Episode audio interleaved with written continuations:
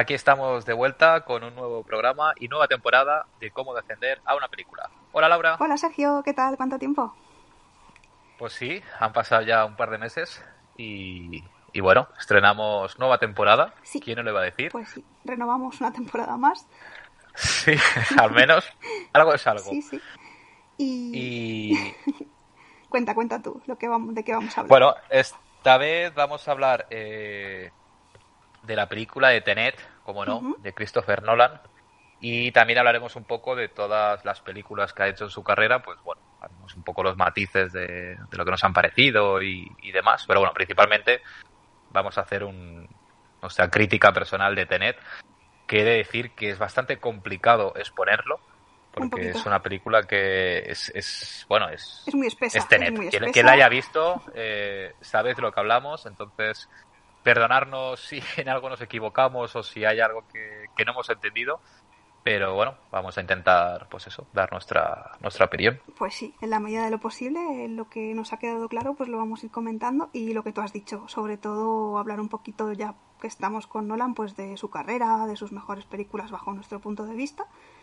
Y ya está. Sí, que por cierto para mí no es Tenet, ya adelanto que Tenet no, es la mejor no, para mí de tampoco. su mejor película, pero, pero bueno, tiene, tiene mucha chicha. Pero bueno, Bueno, pues vamos allá.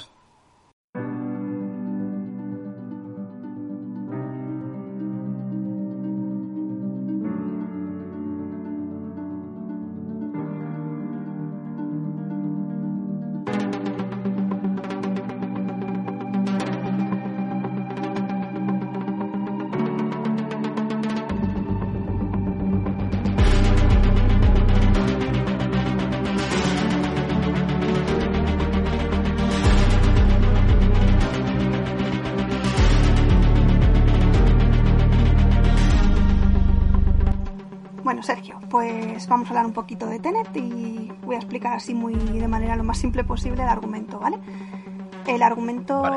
nos presenta al protagonista, ¿vale? Que es interpretado por David Washington, que es eh, reclutado por una especie de organización, ¿vale? La organización se llama Tenet y tiene que detener a un traficante de armas que se llama Andrei Sator. Se supone que este traficante tiene de alguna manera una comunicación con el futuro y tiene que reunir unas piezas que componen una especie de aparato que se llama algoritmo y que con ese aparato quieren destruir el planeta porque se puede cambiar la entropía de la Tierra, ¿vale? Ahí ya empiezan a venir las palabras así Sí, complicadas. ahí empieza un poco Sí. el, el lío. Entonces, bueno, el argumento lo que nos plantea es esto, ¿vale?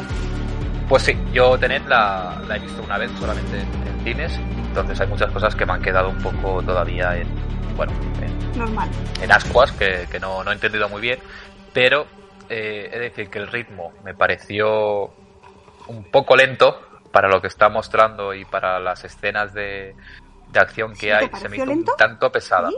Sí, a mí se me hizo un tanto pesada, Mm. porque la verdad que una vez ya más o menos entiendes el argumento, eh, ves que hay demasiadas piezas, como lo de las armas, lo de los cuadros, eh, que aportan al, al film, pero que a la hora de ver la película, pues no pasa nada. Es decir, ya estás esperando el final que sabes más o menos cómo va a acabar. Entonces, es como que lo vi un poco todo de, de relleno, que luego tienes su explicación y cuanto más la entiendes, eh, más me va gustando. Sí. Eso también he de decir Eso que a medida que he ido pasando los días y he ido investigando y he ido entendiendo cosas, pues ha gustado más, más, ¿no? más, más lo he entendido. Pasa que bueno, me quiero basar en, en como yo la vi en cine y como mucha gente pues la habrá visto solamente una vez y, y, y demás.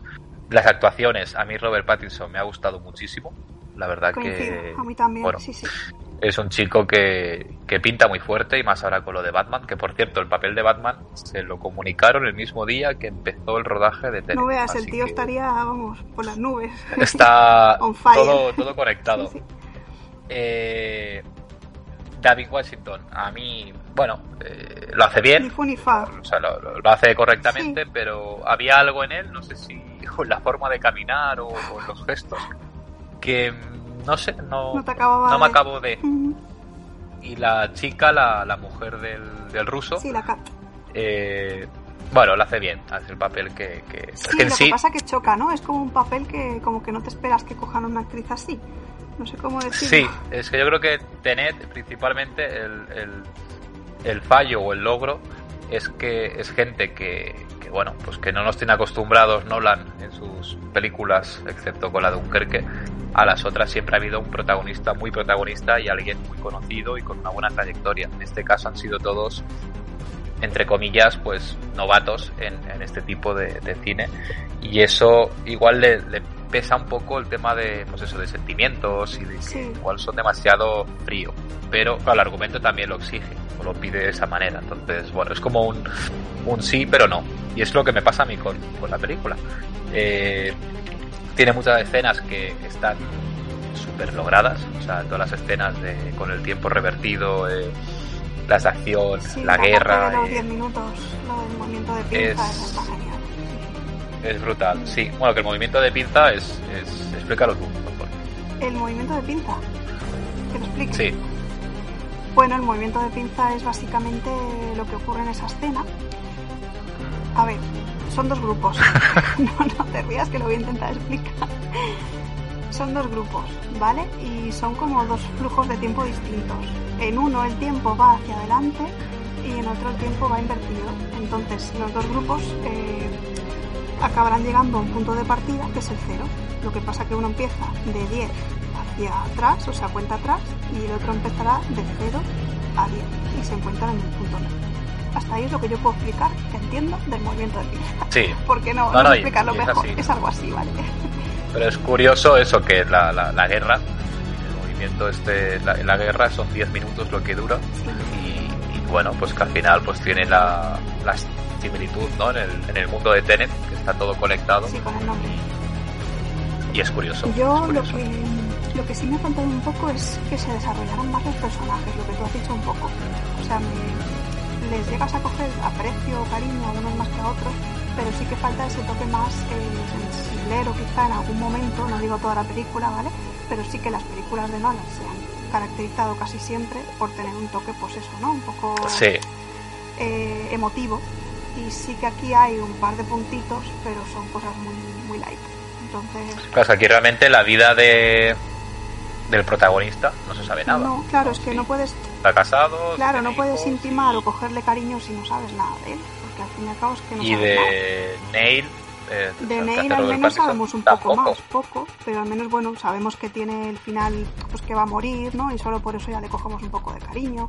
Sabemos que al principio le salva la vida al protagonista y eso también pues que no te, te hace cogerle más aprecio. Claro, pero es como que como que empieza Sí, como que igual el punto de partida en, en- en la ópera igual No es demasiado correcto, acelerado. Si igual hubiera cinco minutos antes con un previo enfoque a, pues eso, a la vida para de entender la situación, protagonista. estás, sí, puede ser. igual ahí sí que pues bueno hubiéramos conectado más, Mm. más con ellos igual que a la a la Kate y al, y al ruso sí que te los presentan Sí, más a ellos se les bueno ve pues más. la, la fiesta por la noche y tal pues conectas más en este sentido es como que todo muy de golpe y eso hace que se enfríe un pelín la, la relación o la conexión con, con ellos la, la música qué tal ¿Qué te, qué te ha parecido porque es La música, otro sí, es compositor de Ludwig Goransson y a mí me ha parecido espectacular, o sea, muy muy buena. Reconozco que al ver que no era Hans Zimmer pensé, uy, pero pero Ya. sí, está muy bien. O sea, la música es que además le pega ¿eh? sí es tiene que un es- toque así como muy no sé, le- parece que la peli esté hecha a base de la, de la pues música yo creo que es muy importante porque hay algunas escenas que de verdad que si igual hubiera tenido otra música no, no habrían impactado de, de la misma manera. Así que por la parte de la música no, no le veo pega, está muy bien. Buen trabajo, señor Ludwig. No, y la verdad que las, las localizaciones y los planos están También, y también quería comentar están súper bien. eh, lo del cuadrado Sator, que es, Sí, un- sí, es sí. muy curioso de, de comentarlo. Bueno, se supone que es un cuadrado que contiene cinco palabras latinas y que se ha encontrado en varias ruinas de Europa. Entre ellas está Santiago de Compostela, que me gustaría algún día verla, la verdad. También hay en Inglaterra y también hay en Italia, ¿vale? Entonces, simplemente es un, es un cuadrado con estas cinco palabras que son palíndromos. Todas, eh, por ejemplo, además son, perdón, son palabras que salen todas en la película, quería decir, ¿vale? O sea, por ejemplo, la central es Tenet, luego está ópera, también está arepo, que sería la misma palabra al revés, y luego también está rotas y Saturn. Claro, eso para quien no lo haya visto, eh, para que os hagáis una idea, es un cuadrado como si fuera una sopa de letras y, y, entre todas las variantes, para izquierda, derecha, arriba, eh, todas saca las palabras que acaba de decir. Y todas las palabras Entonces, salen en la película. O son una marca Exacto, de algo, todas, o el apellido, sí, tienen un... o tienen algún significado. Entonces está muy Claro, pero aquí Nolan eh, se ha basado en este cuadrado. Sí, o... sí, sí. Sí, ¿no? O sea, es decir, el... Sí, sí, o sea, es 100% seguro. Y luego lo... ¿Pero por qué? Pues no lo sé, supongo que como es algo así como místico y que no tiene mucha um, explicación, es algo todavía Vale. muy misterioso que nadie sabe al 100% su significado. Tiene varias interpretaciones eh, por leyendo las palabras tal cual, ¿vale? Pero nadie sabe exactamente, bueno, pues qué pinta ahí. Entonces yo supongo que el nombre de Tenet lo sacó de este, de este cuadrado, vamos, o sea, 100% seguro. Porque sería mucha casualidad que hubiera estado Tenet y todas las palabras que tiene en el cuadrado. No, claro, Entonces lo ha tenido que coger como, como como referencia. referencia, exactamente. Así que si no lo conocíais, os animo a que lo busquéis por internet, que está muy, muy curioso, la verdad. ¿Y ¿Qué más? Y bueno, curiosidades, por ejemplo, cuando Neil eh, conoce al protagonista la primera vez, eh, directamente ya le pide una Coca-Cola Light, Ah, es verdad. sin, que el protago- sin que le pregunte al protagonista. Entonces, bueno, tú no haces caso, la verdad, porque No te das cuenta. en ese momento. Sí. Pero luego es una, una señal o una explicación de que realmente Neil ya conocía al protagonista de, de- de muchísimo antes, porque ese Neil, el que está ahí, es del futuro. Entonces son pistas que, que, bueno, la verdad que, Son muy que la hacen enriquecedora luego a la, Mm. a la película. Eh, luego también, bueno, por ejemplo, el tráiler lo presentaron en el juego Fortnite eh, como primicia. Supongo que por un poco la temática de shooter y demás, pues bueno, quisieron hacer algo así comercialmente en publicidad, pues algo distinto. Y es la segunda película más cara después del Caballero Oscuro. O sea, es la que más pasta se, ha gastado. ¿Cuánto ha sido? Que 250 millones. Que de momento, eh, bueno, o sea, 250 la del Caballero Oscuro. Esta ha costado unos 200 más o menos. De momento llevaba 234 millones de recaudación. Bueno, Que poco, pero es poquito, Sí. pero claro, dadas las circunstancias Sí, de, la este pandemia, año. pues realmente es un logro, ¿no? Que al menos a mí me lo dicen en marzo y vamos, no, ni, ni loco hubiera pensado que, que pudiera hacer tanto tanto dinero. Entonces sí que se va a alargar eh, la película en cines pues para sacar un Lo poco más puedan, de rentabilidad. Pero bueno, es una pena. Yo pienso que es una pena que, un mal momento, sí. La pillado. que no haya sido un estreno pues como ha podido tener otros y que hubiera destacado por, por ello. Pero bueno, también se agradece que tal como están las cosas, pues tengamos una película de esta categoría. Sí, que verdad. hayan dicho, mira, la dejamos para el año que viene. Pues oye, al menos la han sacado. Luego, curiosidades tengo, por ejemplo, la escena, hay una escena del avión que se estrella contra un, bueno, contra un edificio, Mm. que ahí es un montaje que quieren hacer ellos para, Sí, para conseguir, Para- en- que para para qué era? conseguir Para conseguir el- robar el cuadro. A robar el cuadro exacto. Pues ese avión, por ejemplo, es real. Le salía más a cuenta eh, comprar un avión Hacerlo- y estrellarlo que hacerlo digital. Es curioso sí, que sí. piensa, joder, sí que es caro. Lo que deben hacer- cobrar, sí, sí, los estudios por hacer eso. Es que no, Todo no debe ser el fácil. digital. Sí, sí. Yo Y también bueno, poco más. quería comentar, bueno, una hipótesis que está corriendo mucho por las redes, que es la opción de que el personaje de, de Neil sea el hijo de Kat. ¿Vale? Eh, bueno, la gente se, se basa en que el hijo de Kat se llama Maximilian y si cogemos el final del nombre y lo leemos al revés, pues sale Neil. Pues ya está. Es que no, no, hay más hipótesis que valga. O sea, ya está más claro el agua. Es A que la ver. gente como es también, ¿eh? Podría ser, podría no ser. Yo lo veo algo factible. Lo que sí es verdad, lo que decíamos. Si realmente ese niño es él y él está al lado de él con la edad que tiene, ha tenido que ir hacia atrás durante muchos años. Entonces, bueno, Claro, al menos ha ido 30 años atrás. a ver, no sé si tantos, pero s- 20 seguro, ¿no? Porque el niño cuántos años debía Hombre. tener, 12 o... El crío. Bueno, sí, pongamos unos pongamos 20 unos años. 20, sí. Que son muchos años, ¿eh? Para ir atrás. Pero bueno, que a ver, imposible no sería. Así que supongo que, bueno, mientras Nolan no diga nada, pues se queda ahí en el aire como, como una hipótesis más. Claro, pero entonces si él viene del futuro, o sea, si el niño ese es el Robert Pattinson, y han pasado 20 años, se supone que el, futuro de la Tierra, que es cuando se, se va a acabar todo, es dentro de 20 años. Bueno, no tiene por qué. Puede ser que dentro de 20 años estén recibiendo algo de un futuro más avanzado que les avise también de que se va a destruir el mundo o cualquier cosa. Ya. A ver, bueno, puede sí, ser. a ver, es que hay tantas hipótesis que podrían ser. Pero bueno, se supone que, que el, el padre de Max, el Sator, Sí, él cuando era joven le contactan en la ciudad de Stalks 12, que es donde estaba él con todo el tema de, de lo diré, eh, la radiación, Tiri, tiri, la tiri. radiación, perdón. Sí. Eh, se supone que alguien le encuentra del futuro y le ofrece la opción de, de encontrar esas nueve piezas para formar el algoritmo a cambio de darle lingotes de oro, artilugios del futuro, etcétera. Y ahí es cuando digamos que toma el pacto. Que ya ves, si era jovencito le toma bastantes años dar con, con esas piezas. Quiero decir, es algo lento. Entonces, bueno, ahí hay muchas cosas que quedan Vale. en el aire. Dime.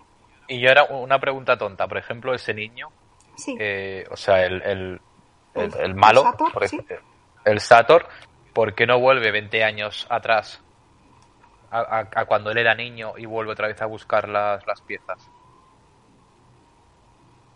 Pero, No sé si me he explicado. Pero ¿para qué? Para conseguir las... O sea, se supone que ya tiene localizadas las piezas para ganar tiempo a la hora de, de que sea todo mucho antes. pero no ganaría tiempo porque volverá hacia atrás pero el, el de o sea él está en el futuro o sea vamos a ver si él con 50 años vuelve hacia atrás no puede cambiar el pasado no sé si me explico hasta que él no Claro. hasta que él de joven no llegue hasta los 50 años no podrá volver hacia atrás o sea que él sí a ver podría volver hacia atrás a los 50 años y hacer algo, te refieres a la par que suyo joven. Claro, como ganar tiempo, es decir, él a saber pues que él de joven encontró la pieza A, B y C, pues él durante ese tiempo buscar la de E y E, por ejemplo. Que, no- que, que es una tontería, que no, no, o sea, no hubiera cambiado el transcurso más que, que me refiero que cabe la posibilidad, ¿no? De que él pudiera haberlo hecho. Igual que lo ha hecho Yo entiendo que sí. el Max. Entiendo que sí. Que, que la posibilidad estaría ahí, sí, supongo. No veo el por qué no. Vale, bueno, intentaremos no hacer preguntas Comprometida. comprometidas porque como puedes comprobar Es que es eh, sabemos ¿eh? lo, lo básico, lo justo y para uno mismo. Luego explicarlo cuesta es, mucho. es muy complicado, la verdad. Es una película, normalmente nos preparamos pues es un poco los el podcast que vamos a hacer con la información y con lo que queremos hablar y decir. Y con Tenet, yo es la primera película que me he encontrado que, que me ha apuntado muchas cosas, pero que cuesta mucho exponerlas y, y es bastante difícil.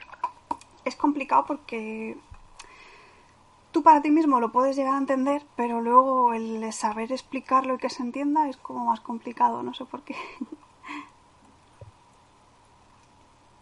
No obstante, ya te digo, yo como, como película eh, tengo que volver a verla eh, para, Sí. pues, para que ya entiendo muchas cosas, pero sí que no es una película que yo recomendaría a todo el mundo. Y eso a veces me, me gusta, pues porque estás viendo algo que, que, pues eso que solamente Nolan, en este caso, ha podido, ha podido hacer, pero a la vez no es una película fácil pues para poder recomendar a, a- a familiares o a gente que no, que no sea tan exigente en, en- en, bueno en, en las películas o en, o en lo que quiere ver. El que quiera ver puro entretenimiento y una película de acción o de espías no lo va a tener. Mm, entonces tiene un poco el pues eso el, el peso de la balanza de, de que sus propios méritos también le hacen un poco el, el propio handicap un poco pues como con origen o con interestelar igual no tan exagerado igual Ya. con Tenet es más más heavy pero Nolan pues es eso tiene un poco el su universo y, y bueno, es o lo amas o, o- o lo odias. No, no hay más y, y nosotros lo amamos. Sí, la verdad es que si hay La que cosa es escoger que una nos de las pueda gustar cosas, más. Yo prefiero amarlo que odiarlo, desde luego. Tiene sus más y sus menos, ¿vale? Pero, pero sí, estaba, La estaba dándole vueltas a lo que estabas diciendo de, del, del Sator volviendo hacia atrás. Y estoy pensando, claro, él puede volver hacia atrás, pero para luego ponerse del derecho, por así decirlo, tiene que meterse en, un, en una zona de las máquinas. Y claro, llegará un punto en el que la máquina la debió crear él, porque esa máquina o se la debió enviar a alguien del futuro. Claro, pero si la creó él, la máquina sigue estando ahí. Es decir, él claro, transcurrirá. Pero si sigue yendo hacia atrás, llegará un momento en que la máquina todavía no está hecha, ¿no? Ah, vale, dices para que realmente no pueda llegar a salir en ese momento. No sé, no sé, estaba yo ahí dándole a la cabeza, pero no sé. Claro, es que tampoco especifican cuándo está no, la. faltaría información, yo creo ahí, sí. Claro, lo he preguntado más nada porque igual es lo que haría yo. O sea, yo pues como por ganar tiempo, ganar vida entre comillas, pues dado su plan de lo que quiere que se acabar el mundo y demás, pues No, igual, pues mira, hubiera vuelto para atrás, que igual lo ha hecho. Lo que quería dejar Igual claro no- es que no no, o sea, no vas al, atrás para cambiar el futuro, el futuro va a ser el mismo. Claro, porque hay veces que puede parecer que esta película es una película de vuelvo atrás y cambio las cosas. ¿Sabes? Pero bueno, puedes llegar a cambiar algo, ¿no? Es decir, puedes. Si él, por ejemplo, va al pasado y. Yo que sé, pongamos que se mata él mismo cuando era niño. No, eso sería, O no puede llegar eso a sería la matarse. paradoja del abuelo, que también hablan mucho de ella, que es lo típico de tú viajas al pasado, matas a tu abuelo, eh, entonces no has nacido. Pero si no has nacido, ¿cómo has ido al pasado a matar a tu abuelo? O sea, eso es como el huevo y la gallina. Vale, o sea que no, no hay explicación. Mm, Igual la hay, pero yo prefiero no meterme en ese, en ese pantano. Sergio, tú di lo que dura la película. y oye, quien quiera ir a verla, yo la recomiendo. La he ido a ver dos veces y como veis aún hay cosas que no entiendo, pero, pero está, vale la pena verla. Eso sí, A ver, Tenet dura 150 minutos. it con un café, ¿vale? Aún así, yo, yo le hubiera puesto un poquito más de metraje. Eh, El tío, al menos más un poco metraje, más de dice que se la ha historia. hecho lenta, ¿eh? Cuidado.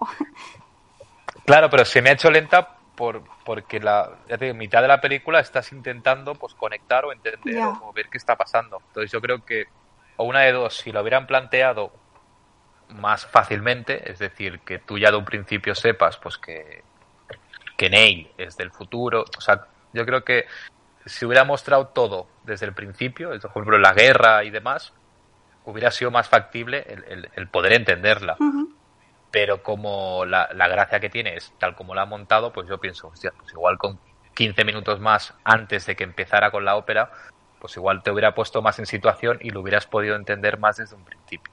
Pero que no pasa nada, que, que para eso está el cine y para eso están las películas, para poder volver a verlas y poder Yo pues, sacar las Me conclusiones. quedo de esta película con los pequeños detalles que no ves al principio, pero que luego los ves y empieza de una manera mágica a encajar todo y es cuando yo creo que te sientes como realizado, ¿no? Yo, por ejemplo, sobre todo el detalle que usan mucho de Neil de la mochila, me encantó. O sea, cuando al final ves que, en la mochila aparece el colgante que tiene él y te das cuenta de que se ha sacrificado y que ha muerto y tal, pues te quedas un poco como ostras. Y luego al verla por segunda vez, cuando ves que en el principio de la película vuelve a salir el colgante, pues claro, eso la primera vez yo creo que es imposible que lo veas. Pero la segunda, Claro, y, ¿sabes? y aunque lo veas, Claro, no lo aunque lo veas no te vas a fijar porque dices, vale, Entonces estás esos dos minutos intentando entender Y no y no prestas Sí, sí. atención a la peli. Por eso en la segunda o tercera o cuarto revisionado exacto, lo ves todo eso claro. es lo que va en- enriqueciendo Mm. la, a la película. Sí, sí, sí. Yo, de, de momento, la nota que le tengo puesta es un 7, ¿vale? Bueno, Porque, te digo, ha ido mejorando y demás. Sí que creo que es una película que, que, que a pesar de sus defectos y sus contradicciones en según qué cosas, eh, es que no se le puede echar nada en cara porque es que es un es una película que, que- Está muy bien que, joder, pensada y que hay un trabajo detrás que no veas. Claro, la comparas con otras que, que son mucho más sencillas y demás. Y yo creo que aquí por el trabajo que lleva y, y por cómo está montada es de 10. Pasa que, bueno, pues al final te gusta más, te gusta menos. Pero yo pienso que a la larga esta película, eh, pues bueno, se convertirá en una obra de culto y, y que a medida que se va revisionando, pues siempre sacarás algo nuevo y algo, y algo claro. Que si algún día pasa, si algún día la volvemos a ver y tenemos otra teoría, pues Sí, nunca ya lo sabe. comentaremos. Si vemos... Y si alguien tiene Factible. alguna teoría diferente Sí, por o- favor. si queréis arrojar un o, poco algo, de luz. por favor, escribirlo que de verdad que nos irá muy bien y, y se agradece. Yo le mantengo la nota que le puse, eh, un ocho y medio. Hostia, tú vas fuerte, ¿eh? Sí. Pero, pero eso, mm, no sé, le, le he cogido cariño, aunque hay muchas cosas como veis que no entiendo, pero me gusta. ¿Y de la primera a la segunda vez que la viste, qué nota le hubieras puesto la primera vez? La primera vez, a ver, no le hubiese puesto mala nota, ¿eh? Que no sé si lo dije, un siete y medio me parece, o no me acuerdo. Pero yo salí contenta, o sea, ¿cómo decirte? Salí contenta, pero a la vez mmm, enfadada porque no había entendido la mitad de cosas. Pero claro, luego empecé a leer y como dices tú, empiezas a atar cabos y ya te empieza a picar el gusanillo de, Vale. de volver a verla. De... Pero que yo sé que la película tiene mucho detrás. Entonces, solo por eso, ¿sabes? Sí. O sea que luego también estará la gente pues que no quiera... Sí, a ver, que no quiera matarse tanto a darle vueltas a algo. Exacto. Entonces ahí yo creo que es un desastre de película. O sea, el momento en el que alguien no conecte con ella y, y realmente no se quiera creer todo lo que sucede, eh, Sí, pero yo, no la yo veáis. pienso no que veáis para eso existen otros miles de géneros en los que no tienes Claro. que pensar. Ponte American Pie o ponte, yo qué sé, lo que te apetezca. Pero, a ver, American Pie. es un decir, pues si no quieres pensar, ponte una peli palomitera de estas de sábado noche. En fin, es, yo, que sé, yo sé que tú me entiendes. Sí, sí, sí, sí, sí, que, sí. que hasta aquí tener. Bueno, oye, que, que, que bueno, que si no la habéis visto, que seguramente sí, porque habéis estado escuchando el podcast y la hemos destripado, eh, Es verdad, siempre hacemos lo mismo. Bueno, verla, ¿vale? Si no la habéis visto, verla. como sí que la habréis visto, mm, ponednos algún comentario, anda. Y a poder ser que la de esto que verla en el cine, que, que de verdad que está súper bien. O sea, es una película espectacular y ya solo por la banda sonora, eh, por los efectos y por todo lo que engloba la película, merece la pena verla en cine. Y, y es de este año va a ser la, bueno, la, la- la mejor película en cuanto a, a género que se pueda esperar. Pues sí. Y bueno, pues pasamos a hacer un especial de Christopher Nolan. ¡Tarán! ya que estamos con la de Tenet. Sí. Y aquí, pues bueno, Un breve vamos repaso a... a su filmografía. Y Laura, sí, ¿qué edad tiene Christopher Nolan? ostras, pues no lo sé, pero debe ser mm, sesentón, cincuentón, cincuentón debe ser más bien, cincuenta y tantos. Tiene exactamente 50 Oh. años. Pues mira, con el Nació con el tupe julio. ese que me lleva lo rejuvenece. Sí, la verdad es que es joven, en verdad. Sí. Es, es joven. Para el talento que, o sea, para todo lo que ha hecho, eh, es un chico que empezó muy fuerte. Pues sí. Eh, cabe recordar, bueno, vamos a hacer un poco el repaso de las pelis. Eh, yo aquí tenía una puntada que era la primera que hizo, pero que realmente no, La de Following, no ¿no? tuvo mucho éxito. La de Following, Yo no sí. la he visto, no, aparte es en blanco y negro creo toda, ¿verdad? Y luego no tengo ni idea, es que no sé ni de qué va, ni. Sé que fue la primera, pero que no. Bueno, Paso desapercibida, ¿no? sí, luego ya el, el- el- el fuerte vino con la de Memento, Sí. que yo la vi hace mucho tiempo, no me acuerdo mucho, la verdad. eh, así Memento se estrenó aquí en España en el año 2000, o sea, hace 20 putos años, ¿vale? Y la, la peculiaridad que tiene así más importante es que va hacia atrás. Tiene algo parecido con Tenet, ¿vale? Bueno, no, pero ya me entiendes, que también juega con el tiempo, me refiero a la hora de narrar la película, ¿vale? La historia está basada en un relato que se llama Memento Mori, que significa recuerda que vas a morir. Y si no me equivoco, la escribió el hermano, ¿no? De Christopher Nolan. Sí. La- lo que es el eh, argumento guion. Jonathan Nolan, que también, Pues- bueno, con él ha trabajado muchísimo en de coproductor y de ayudante en las películas. Vale. Entonces, bueno, así el argumento muy a grandes rasgos es de un chico que se llama Leonard, que sufre un golpe en la cabeza y, y con consecuencia de ello eh, no retiene las cosas. Es decir, retiene pues igual, yo que sé, 10 minutos, lo que le han dicho, ¿vale? Entonces, él para ir reteniendo las cosas eh, utiliza fotografías, toma notas y también se tatúa cosas en el cuerpo, ¿vale? El objetivo que tiene, así sin enrollarme mucho, es buscar al asesino de su mujer, ¿vale? Su mujer es asesinada, entonces él lo que quiere es venganza y, y encontrar al asesino. Y ya en base a eso, pues transcurre la película. Tiene unas partes en blanco y negro que también están muy chulas. Dime. No, digo, está, está chulo la peli. A mí me gustó mucho. Lo que me pasa como a ti, la pena vi verla. hace un montón. Pero yo recuerdo que dije, qué pedazo de peli. Así que yo la recomiendo. Sin casi acordarme, pero, pero sé que era buena. Pues la. No, no, es que la, la tengo que que, ver. a verla, la verdad sí. que me lo voy a apuntar porque esta. Apúntatela como hace el prota en una notita. Sí, es una de las. Bueno, creo que de todas las que tiene Nolan, pues un poco el, pues eso, el, el inicio, ¿no? De, de la forma de narrar y la forma de contar la- las películas.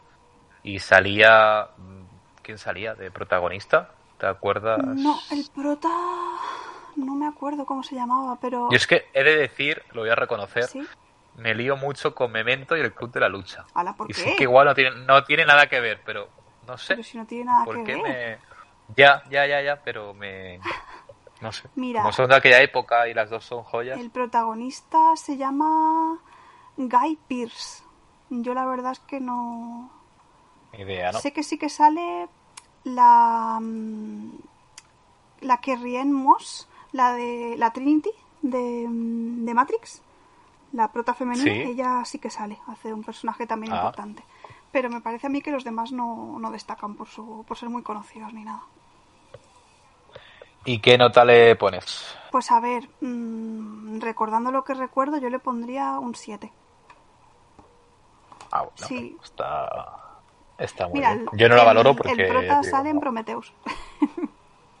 ¡Buf! No sé de qué hacía, creo que hacía de alguno de los investigadores o algo de eso. Sin comentarios, entonces. Eh, bueno, decir que Memento, eso se estrenó en 2000, dura 113 minutos. Eh, Nolan es director y escritor, no la producía, supongo que en aquel entonces no, no podía. Y le costó 9 millones y recaudó 40. Que, oye, no está, No mal. está mal, no Para está la mal. época en la que era y demás, pues ya tuvo un, un ligero éxito en taquilla. Y seguimos con Insomnia, película del 2002, dos añitos después, Yo protagonizada por Al Pacino, Cuéntame. Robin Williams y Hilary Swank. Eh, vuelve a dirigirla eh, la película y ya está. Ni Ni es escritor ni es productor.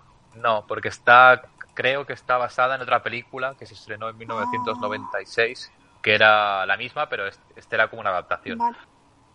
Le costó 45 millones y recaudó 113 Ostras, millones. no veas, ¿no?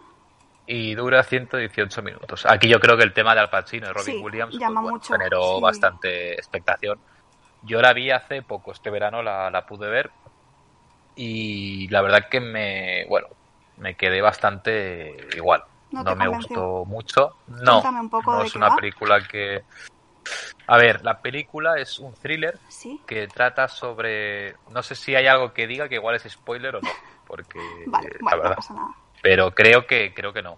Trata sobre bueno un- unos detectives que van a un pueblo de Alaska a investigar un asesinato que se ha producido de una chica de unos 17 años. Y el principal sospechoso, que es Robin Williams, que es un novelista muy como independiente, tiene problemas pa- para dormir, tiene insomnio. Y ya hasta ahí puedo leer. Entonces, es un poco la investigación, es, es muy típica, es la típica película de asesinatos que, Vale, tampoco tiene el toque, que va dejando pistas. que lo- no, no, la verdad que no tiene. Que yo recuerde, sé que hay alguna escena que, que está muy bien hecha, pero no es el sello Nolan al que nos tienen acostumbrados. No obstante, claro, hace 20 años. En aquel momento supongo que una película así, pues Ya. era importante y era igual hasta novedosa. Hoy en día, pues bueno, no deja de ser otra más. Los actores simplemente cumplen. La verdad que no hay ninguno que destaque, ni Al Pacino, ni Robert Williams, ni, ni la Hillary. No son muy fríos también los caracteres. Es muy fría la película en sí al estar también en Alaska y todo ese tema. Y lo de insomnio, pues bueno, es un poco el, el trasfondo que, que puede tener la, la peli. Yo mi nota le pongo un 6, Justita. pero sí, si no, si no sé que la ha hecho Nolan, Le pon... no sé Igual si- ni la probarías, ¿no? igual ni la pruebo, exactamente. Yo como no la he visto, no- en este caso no, no puedo opinar. Pero bueno, si me dices... se deja ver, eh, que si algún día te animas, la puedes ver, pero que Tampoco me espere mucho, ¿no? no es, exacto, Ujú. no es tampoco nada del otro mundo. Vale.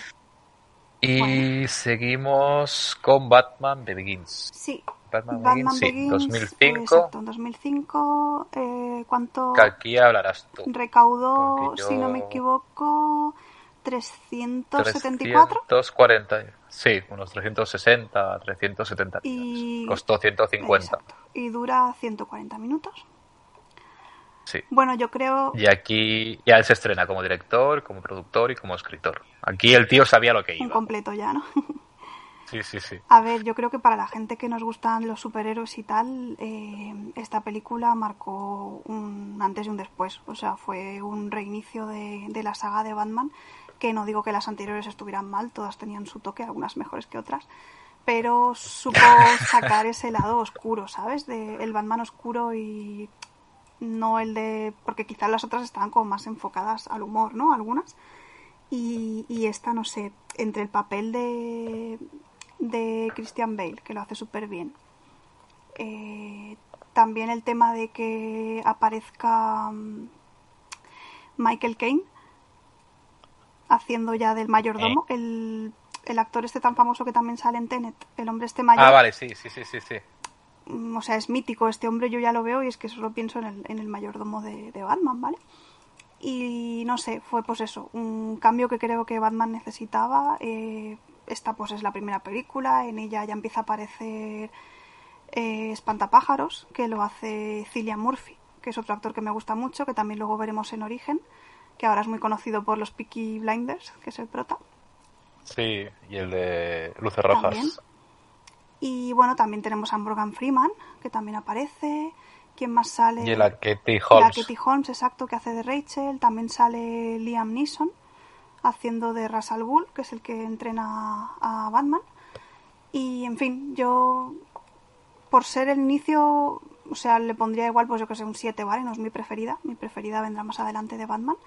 Pero es muy buen inicio y, y muy buena entrada en la saga de Batman. No sé si la has visto. Yo no la he visto. Pues igual Yo algún día deberías de proponerte direct- verla. Es que, ¿sabes qué pasa? Que yo empecé viendo El Caballero Oscuro. Vale, Porque todo el mundo hablaba de esa y tuvo mucha buena crítica. Y luego vi la de La Leyenda Renace. Vale, o sea, solo te queda La esta. Leyenda Renace no me gustó nada. Es que es la más flojita, y- la de la leyenda renace. Y El Caballero Oscuro me pareció una película de 10, no, de 11 y de 12. Es muy buena esa. Pero, ya te digo, no vi en la primera, ni me gusta Batman, ni me gusta los Ya. superhéroes, ni... Pero como película yo creo que, que, que ahí se coronó eh, Sí. Nolan. Pero bueno, ahora pasamos a, Sí, sí, sí. pasamos a ella. Entre Batman, entre las dos Batman, eh, raro, pero bueno, sacó el truco final en un año que no me explico cómo la pudo hacer tan rápido. eh, también. para, para, tan, para lo buena que es la película. Salió en 2006, repite como director, productor y escritor, dura 130 minutos. La película costó 40 millones de dólares y recaudó una media de 109 millones en total. Que, a ver, yo creo que es poquito para, para los actores que salen y para la, la película que es. Es una pena que no tuviera más, más recaudación. Pero bueno, aún así, No está mal, bueno, ¿no? son 50 millones limpios, exacto. No es una pasada, No, pero podría ser más. está, Pero bueno. está bien. Protagonizada por Hugh Jackman, Christian Bale y Scarlett Johansson. O sea, son tres actores que, que, bueno, todo el mundo conoce eh, Ya ves. y yo personalmente me gustan los tres muchísimo. Entonces, Si te parece, Sergio, explico yo un poco el argumento, ¿vale? La historia trata de Robert, que es interpretado por Hugh Jackman, que es una especie de mago ilusionista que está obsesionado con ser mejor que, que su rival. Su rival está interpretado por Christian Bale, se llama Alfred, y digamos que en base a eso se va retorciendo más y más y más el argumento y bueno, al final acabas viendo lo que es capaz uno de hacer con tal de mejorar o ser mejor que, que otra persona. pues oye, pues muy bien explicado, ¿verdad? A ver, es por no decir spoilers, podría decir mucho más. Sí, o sea, la película tiene Sí. muchísimo más trasfondo y es una... De verdad, Es una para mí es una joya. sí. O sea, es tanto la banda sonora, el guion, no te esperas... Hay bastantes sorpresas eh, Sí. que, que yo no me esperé. Y el final, he de decir que, bueno, aún así, habiéndola visto varias veces, es un final un poco abierto. No voy a destriparlo. Ahí tenemos tú y yo la típica que- pelea de que yo no lo veo abierto y que sí. es exacto que cada uno lo puede interpretar a su manera Eh, y eso pues bueno también le da ese, ese Sí. juego no Eh, me recuerda mucho a la película del ilusionista eh, por el toque de los magos el toque de, Sí, de la pero yo ilusión lo y demás pero está legal. ¿No? sí como película está así sí. tiene a ver tiene más más más argumento y es mucho más profunda Sí. Y destacar eh, pues son las actuaciones de verdad que son muy buenas. Eh, tanto Hugh Jackman como Christian Bale eh, lo hacen súper bien y la historia va creciendo y se va retorciendo de una manera que... Sí, que la historia es que parece que no, pero... Es, un culebrón, al final es un culebrón. Sí, que es compleja, ¿eh? que parece que no, pero se... es compleja y además que te muestran cosas que no le pega a la película. O sea, primera, pues parece una película como tú has descrito, o sea, como es el argumento, pero luego está ese toque de fantasía, vamos a llamarlo así, que, que, le hace ganar muchísimos puntos porque no esperas que, sí. pase. A ver, también hay que decir que la película. Eh, bueno, aparece Nikola Tesla en la película, entonces es una película de época, que eso no lo hemos dicho. Que no es una película ah, en la actualidad, me refiero. Entonces eso también le da un, un toque. un toque chulo. ¿Qué nota le pondrías? Yo mi nota le pongo un 9. Yo también tengo apuntado un 9, así que un 9. Yo truco final, sí. aparte que es, que es eso, que la recomendaría a todo el mundo. Así que es una película que, que tiene que, que estar en el top sí o Sale mi Hugh Jackman, o sea que... Vale, y pasamos a la segunda parte de, de, Batman, El Caballero Oscuro, del 2008, dos años después del truco final, y vuelve a repetir de director, de escritor y de productor. La película dura 152 minutos, costó 185 millones, que es pasta, ¿eh? Para una Sí. película, y recaudó unos 1.040 millones de dólares. O sea que ahí ya fue donde fue un poco el, el- el- bueno, de lo más alto que ha podido llegar Nolan. Ves, Eh, es una barbaridad. Y, y bueno, yo la peli voy a hacer un, un breve inciso porque sí que la vi, sé que me gustó muchísimo, pero no puedo explicarla porque no me acuerdo mucho. Yo solo sé que, que es una de las joyas de- del cine de los últimos 20 años. Tiene algo esa película, en la forma en la que está hecha, el argumento, no sé lo que tiene, pero es espectacular. Aparte ahí salía Joker, ¿no? Si Sí, mal el recuerdo. Heath Ledger, el chico que falleció. Que esa actuación Mm, fue impresionante también. Mm. Y aparte yo creo que, bueno, el, el, por desgracia haber muerto ha hecho que incluso la película tenga todavía Sí. más valor, ¿no? Eh, bueno, si quieres comento yo un poco también.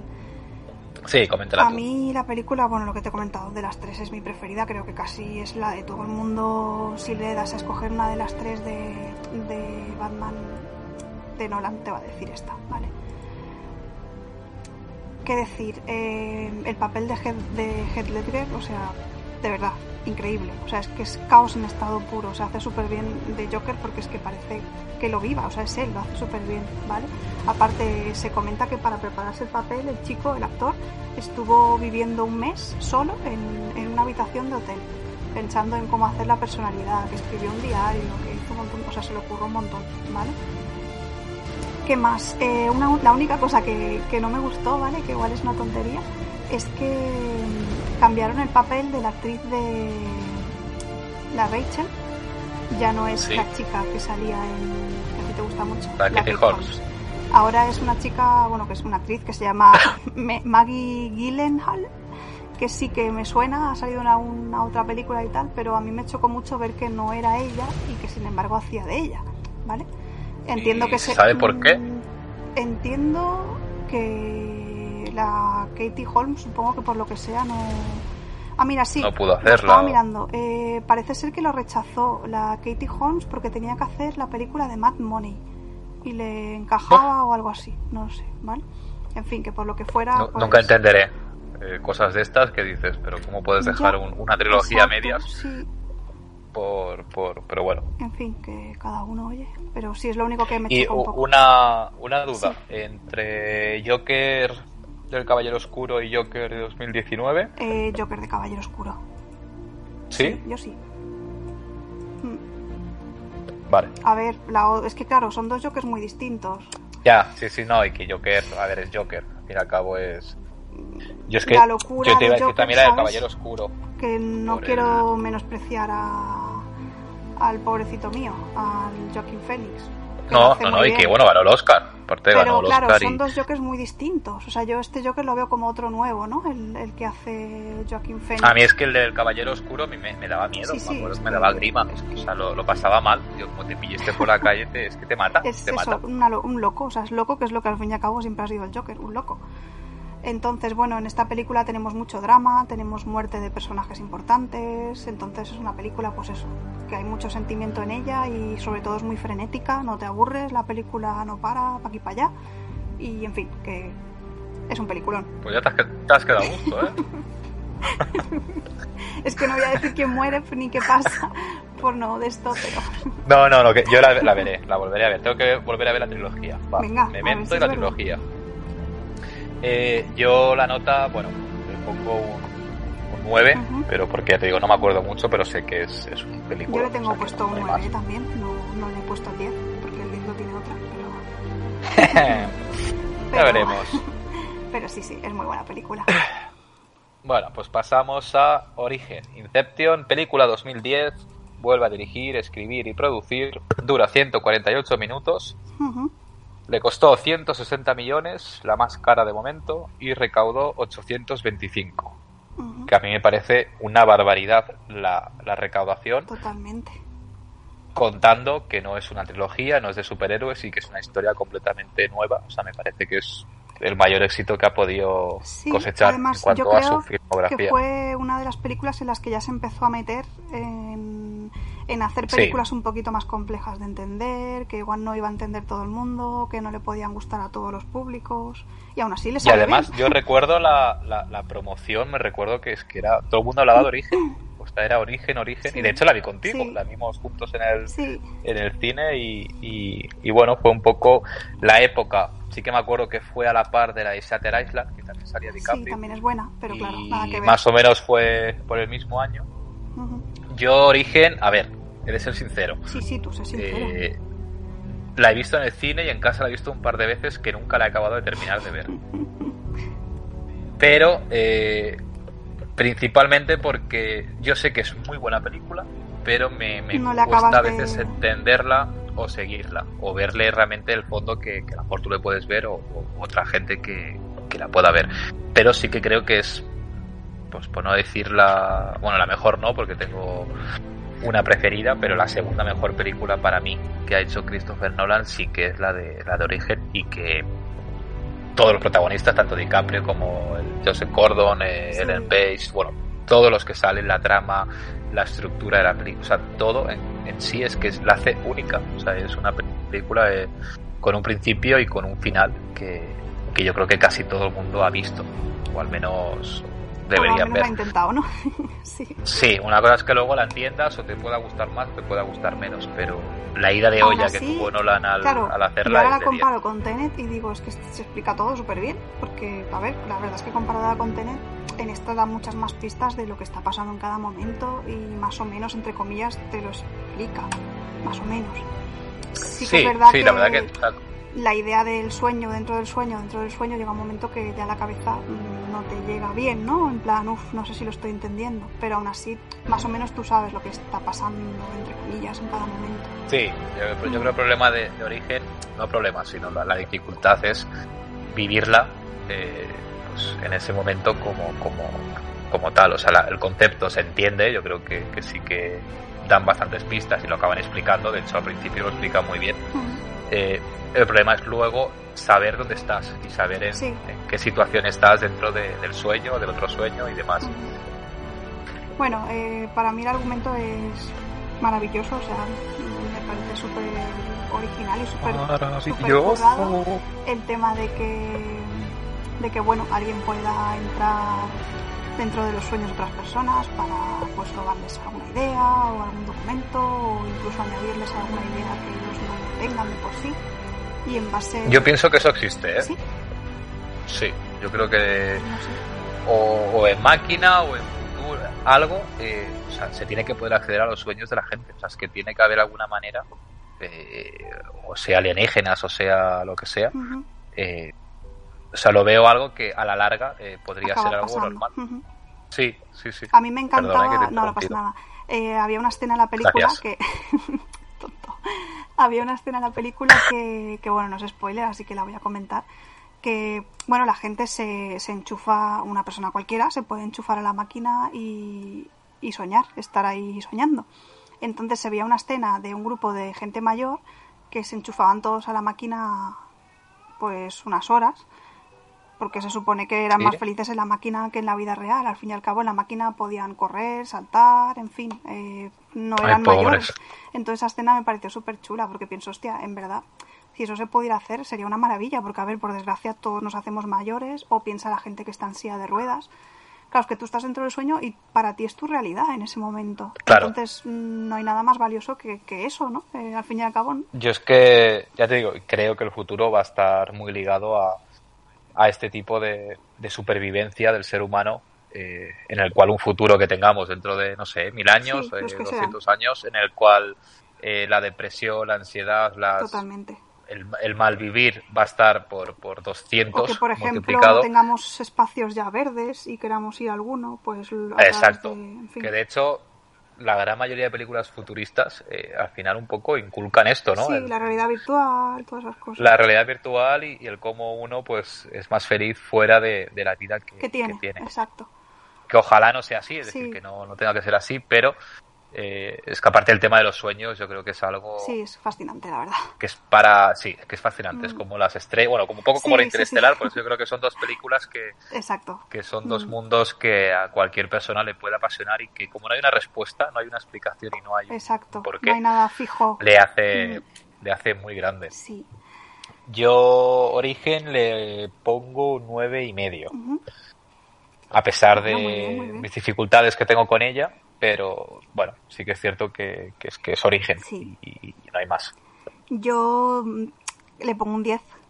Tengo, ¡Ah! tengo dos películas de Nolan con un 10. Esta es una de ellas. Ah, vale, vale, Y vale, luego hay vale, otra que también tiene un 10, ¿vale? Porque es que estaba intentando decidirme por una, pero es que no puedo. Entonces, pues, ¿para qué decidirme si pueden tener un 10 las dos? Es que te veo orgullosa poniendo uno, pero vas 10. ¡Hala! Aprobado. Siguiente, ¿no? sí, sí. Pues nada, es, es así. No, no, que es así, que se lo merece. ¿eh? Es una película que, de hecho, hace poco la reestrenaron en cine y la iba a ir a ver, pero al final no. Pues no- mira, hubiera no estado fui. bien que fueras. Ya, pero digo, a ver, Sergio, la tienes en casa, sí. que la tengo comprada y todo y no la acabo de ver, pues claro. sí, también es un poco tontería. Hubiera preferido ir a ver cosa. la de Interestelar, Sí, sí. pero bueno. Bueno, no pasa nada, te perdonamos. Seguimos con La leyenda renace Uh, de, Batman 2012. Este hombre va cada dos años, ¿eh? va a trompicones. para el 2022 tenemos nueva peli. Eh, lo bueno, vuelvo a dirigir, a escribir y a producir. Dura 160 minutos. Cortita, ¿eh? Es la más larga de las tres. Y le costó 230 millones y recaudó 1084. Joder, esta sí salió rentable, ¿eh? tres es la que más. Vaya o sea que me da rabia porque al final, cuando son trilogías y demás, cuanto más van saliendo, pues más recaudan, que lo puedo entender. Pero claro, es que Ya. por calidad. Sí, a veces no coincide el dinero que han ganado con la calidad. no- Que yo lo entiendo porque, bueno, la gente pues que a lo mejor vio la segunda, gente que luego la ha visto en casa, luego qué tal, pues la van a ver al cine. Pero bueno, que, que sobre todo eso, que no porque una película recaude más significa que sea mejor ni, ni nada. De hecho, esta yo la vi en cine, me dormí y puedo, o sea, no puedo opinar, no puedo decir porque no me acuerdo. Sé que se me hizo muy pesado. Yo, a ver, mm, lo que te he comentado. No es una mala película tampoco, lo que pasa que sí que es la que se me hizo más pesada eh, en comparación a, las otras, ¿vale? Quizá porque el argumento va más hacia. Bueno, aparece la hija de. de Ras Al Ghul, que se llama Talia Al Ghul, me parece, que es la que interpreta a la Marion Cotillard, la de Origen. Sí. Y bueno, la trama va un poco en base a ella. Lo bueno es que aparece también Catwoman, que la interpreta. mm, Lo diré. Halle Berry. Es- eh, no, la Anne Hathaway, Halle Berry, dice. Ah, hostia, es verdad, la Anne Hathaway, sí, es que lo hace súper bien además. O sea, me gusta mucho el, el papel de ella como, como Catwoman. Y bueno, no sé, es que tampoco quiero extenderme mucho en, en esta película. Es por la tercera parte y Yo no le pongo nota porque no puedo ponerle. Yo le tenía puesto un 6, así que le dejo el 6. Ya os digo, no es mala, pero no sé, a mí es la que menos me, me motivó. No es, no es mala, pero pongo. A ver, pero está aprobada, oye. No, que sí, que sí, que ah, está. por que está cierto, no bien. hemos dicho nada, pero desde la película de, el, de Bat- bueno, pues Batman Begins, creo que es, Em- Sí, la primera. empieza ya mm, Nolan a contratar a Hans Zimmer como músico, ¿vale? En prácticamente todas sus películas está él. Y, Ah, y es cuando empieza. eh, bueno, sí, por lo que he visto en las anteriores no. O sea que en Batman Begins sí que ya está él. Eh, Caballero Oscuro también, Origen también, el Rise of Caballero Oscuro también. Y Interestelar también. Así que entiendo que más o menos fue a partir de ahí. Nada, mencionar eso, que las canciones de Hans Zimmer para, para Christopher Nolan se han utilizado en todos los medios posibles. O sea, en la tele, Sí. en, en fin, en mil sitios. O sea, Sí, son sí, no, muy eso es buenas. cierto. Mm. Yo personalmente la que más me gusta es Interestelar. Es decir, que.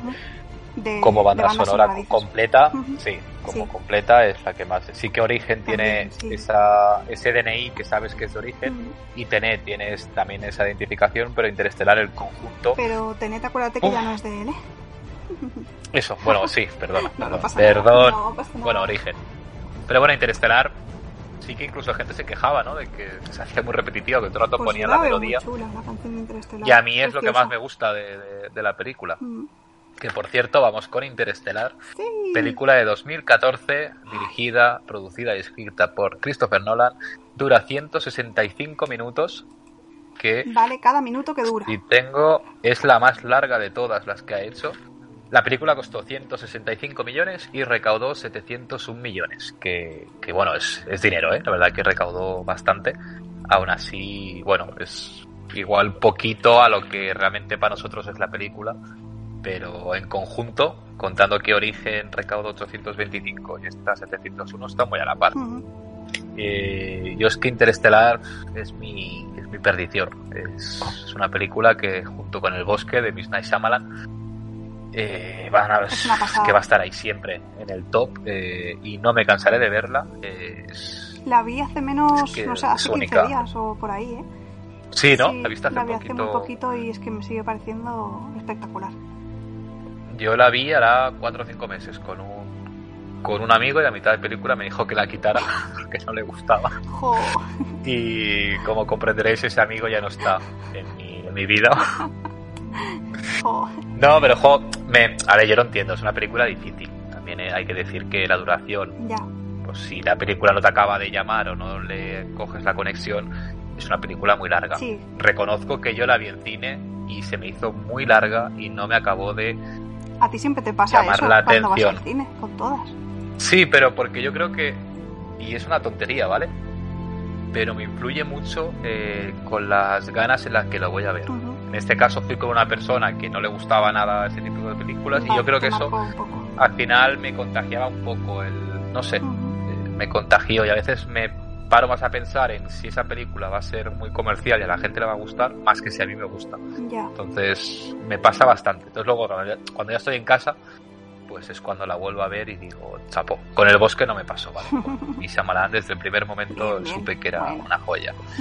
Interestelar nos muestra, eh, bueno, en un futuro incierto en el cual la Tierra eh, ya no va a poder ser habitada por, por los humanos porque por el cambio climático hay como una especie de, de tormentas de arena que se acaba destruyendo las cosechas, ¿no? Si Sí. mal recuerdo, y bueno, hace que al final los humanos no puedan eh, vivir Exacto. en la Tierra y contacta la NASA con, Mm, con Matthew McConaughey. No, no es exactamente así. Bueno, ellos van... ¿no? Eh, ellos, o sea, a través de el mismo- a la hija le aparecen en la habitación pequeños patrones extraños en el de polvo, libros que se caen, etcétera. Entonces acaban viendo que el patrón son unas coordenadas. Van, verdad van con las él, coordenadas y eh, llegan a la NASA. Vale, que aquí sería la paradoja Exacto, también. ¿no? sí, porque esas coordenadas las manda él, pero a la vez también dice no, no, no te vayas en las coordenadas. O sea, quédate, perdón. Bueno, en resumen, que es una película que es maravillosa de principio a fin, la banda sonora es espectacular. Eh, a mí lo que más me, me gusta de, de Interestelar, eh, más que el tema del viaje espacial y todas las conexiones que puedan haber en- entre ellos, es la el vínculo familiar, Sí. que sobre todo el padre y la, y la hija. Eh, me parece que esa química que, que tienen es, es- es formidable. También Y luego sí que hay papeles más fríos que, bueno, que no acabo de entender mucho. Pero en conjunto es un poco el, sentimiento humano, es lo que más me, conmueve de esta película. Ujú. A mí me pasa como a ti, pero me fascina también el, el tema de- del espacio. O sea, me fascina cómo está explicado, me fascina el hecho de que según qué planeta estés, el tiempo vaya mucho más deprisa o más lento. O sea, me- es que me quedo embobada, me quedo embobada cada vez que la veo. Entonces me, me encanta. Sí, es que aquí lo malo es eso, no poder Ya. entrar mucho en spoilers porque la trama importante y lo curioso de esta película es, eh, pues eso, los matices que, que vas viendo a lo largo del viaje y cosas que ni sabías que podía existir, que, Total. que lo muestra en la película y que luego te das cuenta que realmente existe. Entonces es algo, pues, que a quien le guste, pues eso, el universo, las estrellas, la galaxia, Mm. pues los- es la mejor película que, que puedan haber en cuanto a científicamente explicado todo. Y el reparto, Sergio, ¿qué tal? Bien, ¿no? Para mí el reparto es de verdad que de 10. O sea, no hay nadie. La única, digo, igual Anna Hathaway, Yo creo que lo hace muy más que bien. nada por el... Sí, o sea, la hace muy bien, pero más que nada el papel de ella igual es el que, Ah, bueno, el ya. que menos me convence como papel. O el papel de la hija, en un momento dado tampoco me acaba de convencer mucho. Ujú. Pero no, no por cómo actúen, ¿eh? sino por por las hecho, ¿no? decisiones El- que... ya, ya. Exacto. Cómo evoluciona, ¿no? El O sea, personaje. como, como actuaciones lo encuentro de 10. Y Matthew McConaughey Sí. eh, es que es, es, pff, deslumbrante, de verdad. Que no sé si se ganó algún premio o no, no tengo nada apuntado, pero Eh, bueno, es, es brutal. No sé si ganaría algo, por aquí no veo nada. Yo mi puntuación es un 10, un 11, un 12, un 13. Eh, o sea, lo máximo que le pueda dar. Y es que aparte del título es que ya conmueve, ¿no? Interestelar. Sí. Y yo he de decir que lloro mucho. Siempre que la veo, sobre todo los 10, 15 primeros minutos, Ay. ya estoy llorando. Ya estoy llorando. Yo lloro mucho en ciertas escenas. Porque yo creo que quien no llore ahí no. No sé, no es humano. Sí. ¿Hola? Y sí, sí, te oigo, te oigo. En fin, Tú yo le pones un otro 10. 12, ¿no? Mm, Bueno, sí, un 12 si hubiera, pero yo tengo apuntado un 10. sí, sí, o sea, me parece de lo mejorcito que ha hecho Nolan junto a Origen. Sí, yo Totalmente. estoy, estoy de acuerdo. Bueno, pues vamos con Dunkerque, eh, película del 2017. eh, vuelve a dirigir, producir y escribir Nolan. Dura 106 minutos, es la más corta de, Ostras, pues sí. de la filmografía que tiene, es muy cortita. Y la recaudación, no tengo apuntado cuánto costó, pero recaudó 525 millones, que lo veo exagerado comparándola con otras que, que, que han, bueno, que han recaudado más o menos. Eh, a mí Dunkerque no me gustó, eh, la veo una película muy plana. Trata sobre, creo que era el año 1930 o 1940, en plena Segunda Guerra Mundial. En las playas de Dunkerque están atrapados en el mar por un ejército alemán. Ajá. Y un poco es como las perspectivas, como que tú estás dentro de la guerra y cómo lo vives y la inmersión Vale. dentro de, Pero no de esa tiene, guerra. no tiene el toque Nolan, ¿no? Quiero decir, no es algo No, es, mágico con... no, es que es muy sencilla, sí que la inmersión es brutal porque parece que estés ahí en la guerra, Ujú. pero bueno, por ejemplo con la de 1917, pues Más o menos, ¿no? para mí lo supera. Ujú. Eh, a nivel técnico sí que es de 10, está súper bien hecha, los sonidos, parece que, que cuando la gente dispara, o, o sea, todo la- el ámbito técnico es, es, es brutal. Eh, avanza como que demasiado rápido en la trama y las secuencias, hay algunas en las que igual quieres que, que se estire más y, y Nolan lo, lo corta. Entonces yo creo que ahí Ajá. le pesa los 106 minutos, Demasiado pues corta, quizás. no sé por qué. Ya, Sí, no sé por qué. Este hombre, no sé. Yo le daría un 6, 6 de 10. Eh. Me parece una película normalita, muy sencilla, eh, que sí que es de la guerra y tal, pero que el guion es súper pobre, no hay apenas sentimiento con ningún No personaje, te da igual que muera, que no muera, pero sí que merece la pena pues por el ámbito de la inmersión en la guerra y el ámbito técnico es, es muy buena película. Pero ya te digo, aún así no parece que sea de, de Nolan. Como Y- curiosidad, he visto que sale ¿Sí? el actor de Tenet, el que hace de malo. Sale. El ruso, sí, puede ser. Sale como un comandante. Curioso. Que como ahí son todos... Son toda familia. Sí, sí, sí. es- es- Pero bueno, aún así te invito a que la mires algún día. Sí, la verdad es que debería de para verla. que, que puedas decirme tu, tu opinión. Solamente recalcar que Nolan, a pesar de que ha dirigido, dirigido todas estas películas, Sí. también ha producido eh, la del Hombre de Acero, Ah, vale. Como y la productor, de ¿no? tras, Sí, la de Transcendence, que me parece una de las peores películas que, que, que- que han hecho. No. Que salía Johnny Depp, creo que era el que salía. Ajá. Batman vs Superman y la Liga de la Justicia. O sea que el tío sabe dónde pone Ya ves, el money money. anda que no. Y bueno, poco más, ya te digo, en verdad. Interestelar y Origen serían las dos que más me, me, Sí, me chiflan de él. de y cerca por Tenet y por el pues, prestigio, ¿no? Sí, Tenet igual, pues porque, entre comillas, se desvincula un poco la, a lo que nos tienen acostumbrados, pero está de muy cerca. Y el prestigio, que bueno, es el prestigio, que vamos a decir. Pues sí. Bueno, yo creo que hemos repasado bastante bien la trayectoria de Nolan. Y Sí, aunque sí, bueno, sí. no hemos spoileado nada, pero para que, bueno, quien tuviera un poco de curiosidad, pues pueda ver un poco nuestras preferencias, las que nos gustan más, las que nos gustan menos. Y ahora, por curiosidad, una Sí. pregunta. ¿De qué te gustaría que tratase la siguiente película? Visto un poco lo que... ¿O de qué crees que puede llegar a hablar? Pues Canta que estas cosas nunca las preparamos y... A ver, Y yo, siempre la pillo. mm, Claro, teniendo en cuenta los temas en los que veo que no ha tratado todavía, ¿no? Porque con el tiempo ya ha tratado mucho.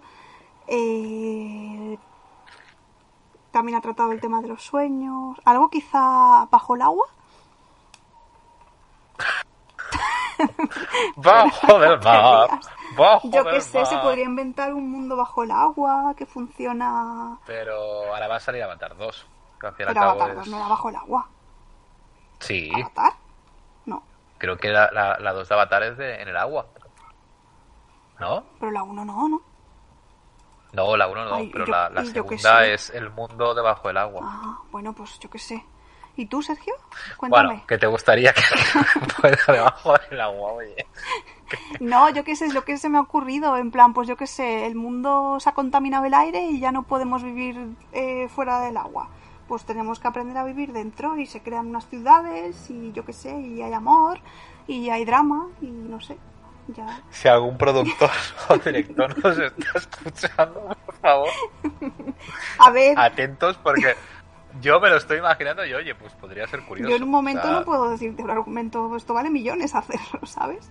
Y de golpe está por el astronita, los tiburones. No sé, yo ahí lo dejo, una sugerencia. ¿Y tú? A ver, yo no sé. La verdad que sí que me gustaría que tratase algún tema más oscuro. O sea, que hiciera un poco más thriller enreversado. Más como el truco final, pero más a lo, a lo oscuro. Más Shyamalan, Ajá. para que me entiendas. Creo que por ahí se podría desenvolver muy bien. Pero- Mientras no haga nada de ¿Pero lo guerra. harías futurista, antiguo, actualidad? ¿Cómo? Yo creo que le funciona mejor en la actualidad a Ujú. Nolan. Eh, creo, en el sentido de que, pues, por ejemplo, Interestelar y, y Origen, o Tenet, por ejemplo, están en la actualidad y se desenvuelve muy bien. Sí. Yo creo que es algo que al final tú puedes vivir o puedes sentir que pueda pasar. Igual eso hace que con el, con el, eh, con nosotros, con los espectadores, puedas conectar un poco más. Pero sí que me gustaría eso, que fuera un poco, pues un thriller, asesinatos, que hubiera Vale. un poco más de, de misterio. Ujú. Ahí lo dejo, Nolan. Si algún día escuchas esto. Seguro que no lo escucha. Yo tengo fe. Bueno, pues bajo del mar nos despedimos. Te ha gustado, ¿eh? Yo sé que te ha Eh, gustado. No, no, que, que- que- a ver, que, que tiene, joder, que tiene su encanto, pero me ha hecho gracia el bajo del mar. Como ya en el cielo han estado, pues bajo del mar. Bueno, que el próximo En fin. programa eh, puede que volvamos a hablar de otro director o puede que traigamos otra cosa. Sorpresa. Puede que no volvamos, quién sabe. No, volver, volver, volvemos, volvemos.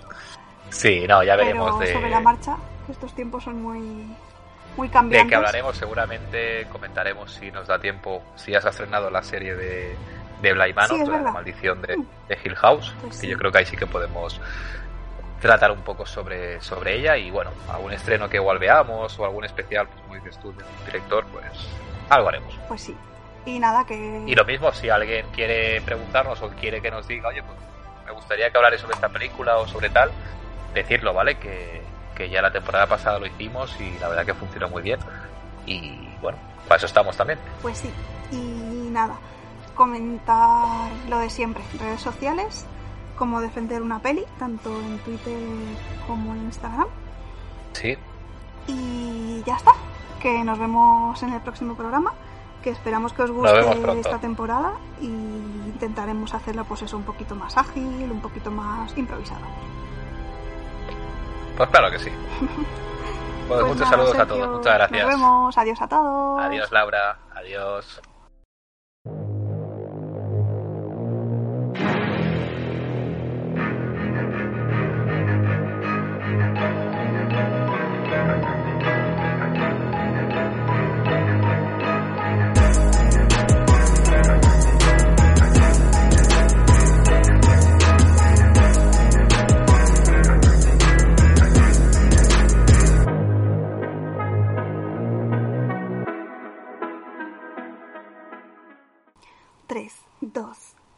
No, no, no, no, no, no, no, no. No, no, no, no, no, no. Y se acabó. Sanorps y Soteghand up Pietlet. Uy, esto ahí, Sergio, yo no, no lo he entendido. ¿eh? Recaudó 109. Lo veo súper poco Ah, pues. para Espera, vamos a ver. la que 109 es mucho. ¡Qué pasada! Tere, tere, ¿Qué tere. pasa? Dunkerque. Te has puesto No sé. nervioso o algo. ¿Y a quién va a interpretar Steve Jackman si no? ¿A una personaje?